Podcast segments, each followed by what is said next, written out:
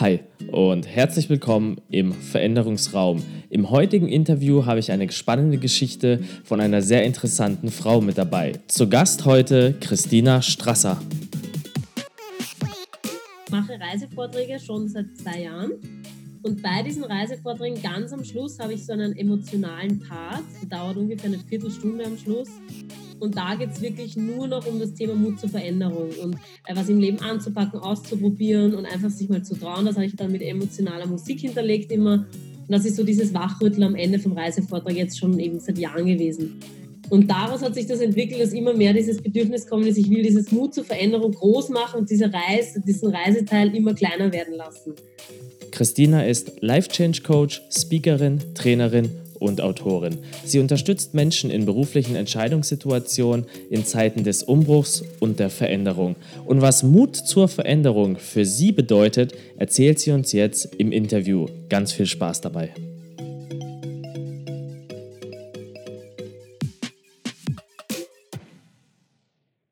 Was bedeutet für dich Mut zur Veränderung? Also es gab ja irgendwas, wo du gesagt hast, Mensch, okay, das möchte ich jetzt ans Ende meiner äh, Reisevorträge packen. Was war denn das? Was hat dich dazu bewogen?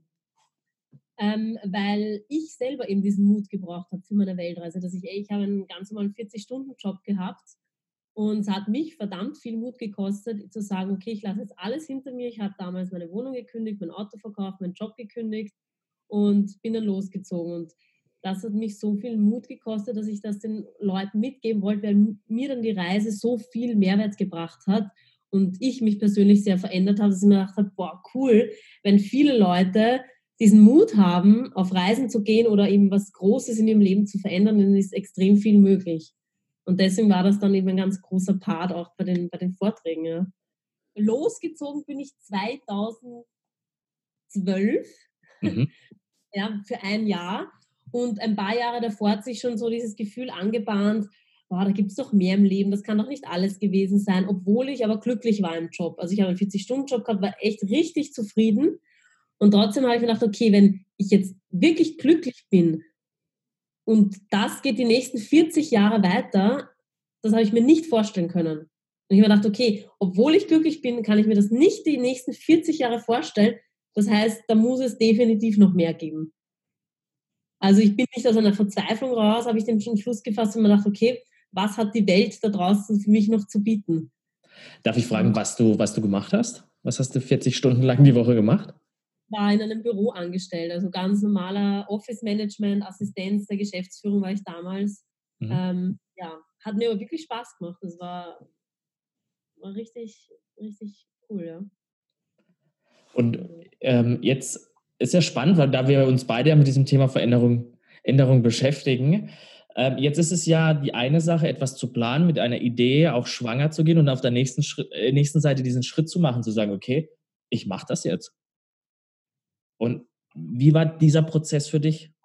Ähm, also ich kann mich noch erinnern, ich bin eines Tages nach Hause gegangen von meiner Arbeit und eben dieses Gefühl war schon da, es muss mehr geben im Leben bin ich haben, bin ich, da habe ich dann zu Hause hingesetzt und habe einfach mal so recherchiert. Ich habe einfach nur mal in Google Sachen eingetippt und einfach irgendetwas Belangloses, bis ich dann durch Zufall auf ein Weltreiseforum gestoßen bin. Und ich habe davor noch nie die Idee gehabt auf Weltreise. Das war damals, 2012, jetzt wirklich nicht oft der Fall, dass irgendwie wer ein Jahr auf Weltreise geht. Und ich bin so hängen geblieben auf dieser Seite, dass ich mir dachte, boah, wie genial ist das eigentlich, so ein Jahr komplett frei herumreisen? Und das war für mich damals dieser Knackpunkt. Und das, ich habe für mich relativ schnell die Entscheidung getroffen, okay, das will ich ausprobieren. Ich will wissen, was es da draußen noch gibt. Und dann habe ich schon mit der Planung begonnen. Das war dann für mich schon so fix, da hat mich niemand mehr davon abbringen können. Also ja, es hat, ich glaube, es war bei mir dieser Knackpunkt. Ich bin eigentlich sehr zufrieden im Leben und trotzdem denke ich mir, es gibt da mehr. Und das hat mir so Angst gemacht irgendwie, weil ich mir gedacht habe, okay, und die Zeit läuft davon, da war ich damals 23. Man dachte, ja, ich meine, ewig jung ist man halt auch nicht. Also das Kombinationen, ja. Jetzt hast du ja, jetzt, wenn ich dir gerade richtig zugehört habe, hast gesagt, so diese, diese Angst, etwas zu verpassen. Zu sagen, okay, da gibt es noch was. ähm, ich könnte mir vorstellen, dass es vielen so geht, dass sie aus, gerade aus dieser Angst heraus sagen, okay, ich mache etwas nicht. Hattest du vielleicht auch kurz bevor du vielleicht in den Flieger dann tatsächlich eingestiegen bist und je nachdem, was dein erstes Ziel war, gab es da irgendwann für dich diesen Punkt zu sagen, hm, Christina, war das jetzt eine gute Idee? Oder hattest du, weißt, weißt du, was ich meine? Diesen, diesen Moment zu sagen, okay, jetzt habe ich das geplant, das ist äh, im Internet recherchiert, ich stehe schon am Flughafen mit meinem Ticket und kurz bevor ich das Ticket jetzt der Dame zum Einscannen gebe, kommt so, der, so eine innere Stimme, war das jetzt wirklich so clever? Mhm. Also es war nicht am Flughafen, aber ich habe richtig, richtig Angst gehabt. Also in der ganzen Zeit während der Planung, ich habe das versucht natürlich wegzuschieben, ich sage, so, habe ich mich dazu entschlossen und alle wissen davon und ich freue mich schon eigentlich drauf. Und sicher kommen ständig Zweifel und Ängste. Ich war komplett alleine als 24-jährige Frau, alleine in der Weltgeschichte. Ich habe oft Angst gehabt. Ähm, aber ich habe das erste Mal, ich bin so eine, ich habe ein Ziel und verdränge dann den Rest und habe meine Scheuklappen und schaue einfach nur noch geradeaus. Das heißt, ich habe wirklich versucht, das zu verdrängen und habe mir gedacht, so, und wenn ich habe meinen Plan B gehabt und das ist so ein wichtiger Punkt, wenn man vor etwas Angst hat, dass man so einen Plan B hat, der sich gut anfühlt. Und mein Plan B war nie, also ich habe gewusst, ich werde niemals zurückkommen nach, vor diesem Jahr, bevor das nicht vorbei ist. Aber mein äh, Notfallplan war, wenn alles schief geht, suche ich mir einen Strand, der mir gefällt und bleibe dort ein Jahr lang und bewege mich von dort nicht mehr weg. Also das war mein Notfallplan. Spannender Gedanke, ja. ja. Ich habe echt gedacht, wenn mir das Reisen nicht gefällt oder wenn ich krank werde oder wenn keine Ahnung, ich mich so unsicher fühle, dann ja, dann suche ich mir einen Ort, den ich schön finde und, und muss ja nicht herumreisen, sondern bin einfach ein Jahr weg. Aber dieses, also ich bin ein sehr sturer Mensch, das heißt, wenn ich mal was im Kopf setze, dann, dann mache ich das auch. Das heißt, das ist, dieses Zurückkommen frühzeitig war für mich, das war keine Option. Nie. Keine einzige Sekunde. Ich war irgendwann und oft schon an einem Punkt in meinem Leben und auch zum Beispiel vor meiner Selbstständigkeit, bevor ich mich selbstständig gemacht habe, immer auf diesen Punkt, ähm, es ist schmerzvoller, es nicht zu tun.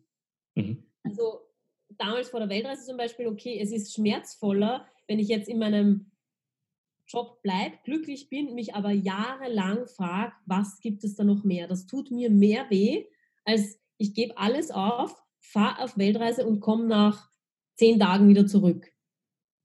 Also der Schmerz ist eigentlich größer, wenn man es nicht tut.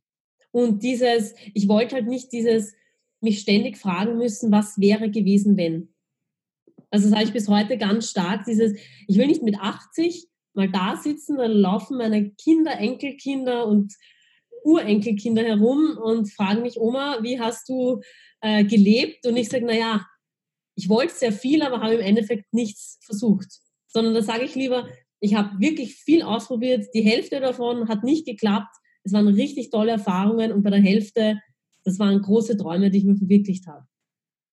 Also, also diesen, wie, wer will ich sein und wer will ich später mal sein und von welchem Leben will ich erzählen? Und ich will einfach von einem, einem mutigen Leben erzählen, wo nicht alles unbedingt gut gehen muss. Es muss ja nicht klappen. Und wenn es eben nach ein paar Wochen man sich denkt, oder genauso bei der Selbstständigkeit, so, nein, irgendwie ist das nichts für mich, ja und?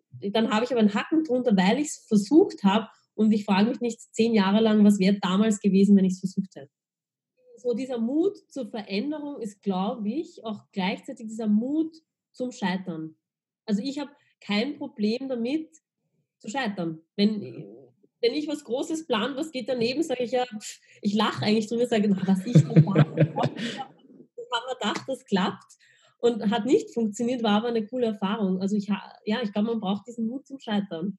Wie, wie kommst du da jetzt? Also ich ähm, denke mir auch gerade so, ist verdammt coole Einstellung. Wie, wie kommt es, dass du so, so mit einer Leichtigkeit das sagen kannst? Zu sagen, Mensch, okay, ich, ich ähm, bin mutig auch zu scheitern. Ich lache dann zwar drüber und sage, Mensch, okay, äh, hat halt jetzt nicht geklappt. Auch gerade als du erzählt hast, ne, ich, ich probiere es mit der Selbstständigkeit und wenn es gut geht, super, freue ich mich. Und wenn es nicht klappt, kann ich zumindest nachher sagen, okay, Mensch, ich habe es versucht und kann Haken dran machen. Wie kommt es? Also, also, oder beziehungsweise was ist da bei dir, dass du für dich sagen kannst, Mensch, ähm, ich habe auch Mut zum Scheitern? Mhm. Ähm, weil ich, ich glaube, allgemein bin ich ein Mensch, der gut über sich selber lachen kann auch. und weil ich glaube, dass man dadurch oder ich dadurch anderen Leuten auch weiterhelfen kann. Das heißt, wenn die sehen, hey, sie hat es versucht, aber falsch gemacht, wie könnte ich es besser machen, diese Erfahrung auch gleich weiterzugeben. Das heißt, es bringt ja nicht nur mir was, dieses Scheitern, sondern eigentlich auch meinem Umfeld oder fremden Menschen von mir, die sehen, ah, sie hat das gemacht, aber so hat es nicht funktioniert, na, dann probiere ich es vielleicht anders.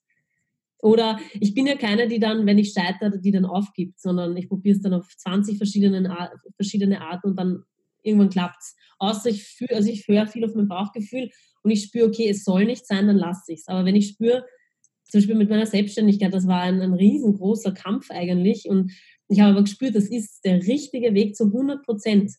Und am Anfang war es die reine Katastrophe, das will ich nie wen raten, sich so auf den, dem Weg, den ich genommen habe, selbstständig zu machen. Aber meine Überzeugung davon, also dieses, es ist auch, glaube ich, dieses Vertrauen ins Leben. Dieses, hey, ich scheitere und wenn ich zehnmal scheitere, ist es okay, aber dann bei jedem Scheitern lerne ich was und mache es jedes Mal ein bisschen besser. Ja.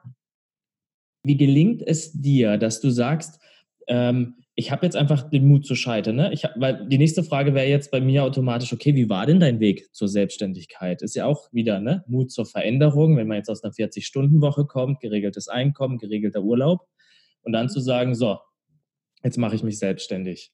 Mhm.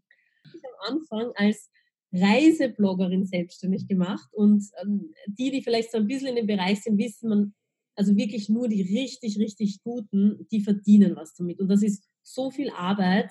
Also Hut ab vor allen Reisebloggern, die mit dem Reiseblog Geld verdienen, weil das ist echt kein Honigschlecken. Und ich habe aber keine Ahnung gehabt, wie ich als Reisebloggerin eigentlich Geld verdiene und habe mich damit selbstständig gemacht. Und an dem Tag, wo ich mich, also man meldet sich in, in Österreich beim Handelsgericht in Wien an, wenn man selbstständig sein will, sich eintragen will. Und das ja. kostet Euro. Und an diesem Tag, wo ich dies, mich dahin hingehe, mich anmelde, die 70 Euro zahlen sollte, hatte ich nicht mal das Geld, um mich selbstständig zu melden. Und nicht einmal eine Idee, mit was ich in Zukunft Geld verdienen werde. Ich habe aber einfach gewusst, ich bin hundertprozentig am richtigen Weg. Und ich habe einfach das, ja? Darf ich dich ganz kurz unterbrechen? Also, wenn, wenn du das gewusst hast, hast du das, das in dir gespürt? Ja. Wie hat sich das angefühlt? Boah. Ich weiß, kenn, kennst du das, wenn man, wenn man bei gewissen Dingen einfach vertraut ins Leben? Wenn du dir einfach sicher bist, hey, das wird gut und sei es jetzt in einer Beziehung oder sei es jetzt irgendwas, was du machst, was du anpackst, ein Projekt und du weißt, hey, okay, das ist jetzt zwar schwierig, aber ich spüre innerlich, es wird einfach gut. Ich kann das Gefühl schwer. Also es ist eine Wärme, glaube ich, so eine mhm. Wärme und vielleicht Sonnenstrahlen von innen, die sagen, hey, ja, es ist zwar irgendwo noch verborgen, aber es kommt schon. Mhm. Ja. ja. Wie ist es dann, wenn ich das Ziel erreicht habe?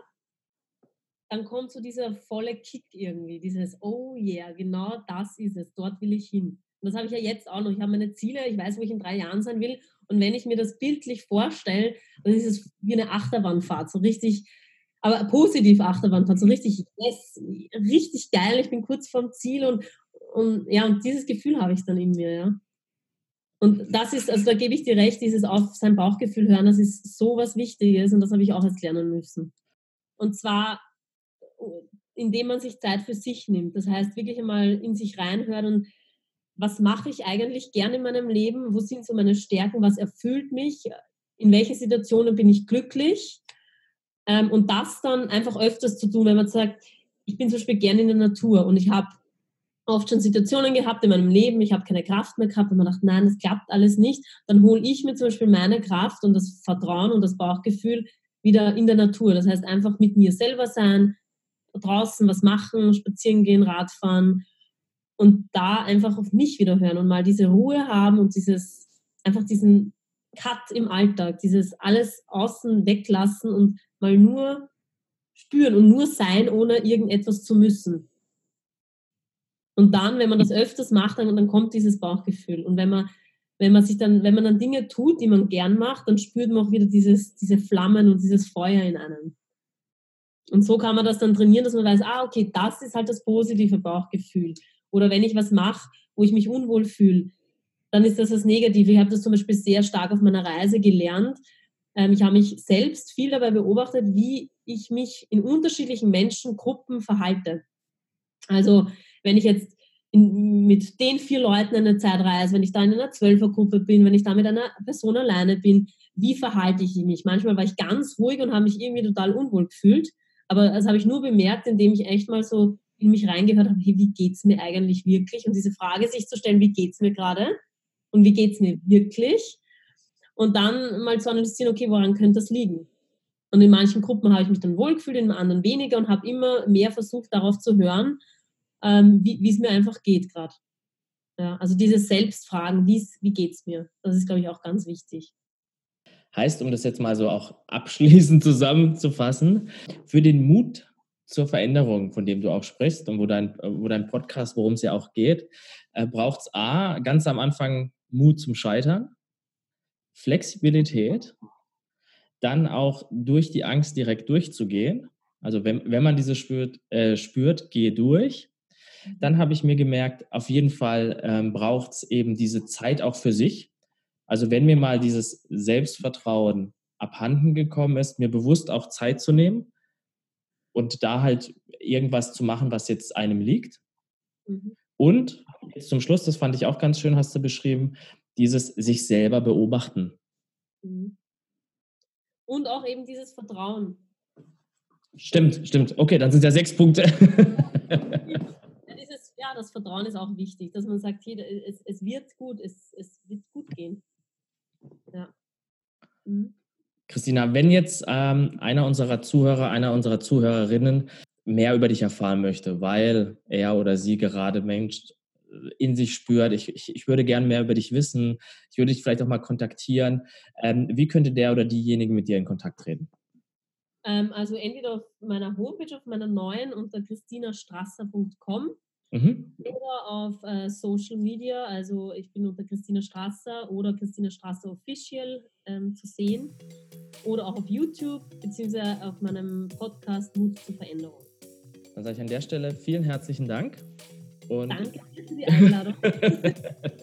vielen Dank für deine Zeit. Vielen Dank für deine Ehrlich äh, Ehrlichkeit, für deine Offenheit, Spontanität und dass du dir auch die Zeit genommen hast. Sehr, sehr gerne. Danke nochmal für die Einladung.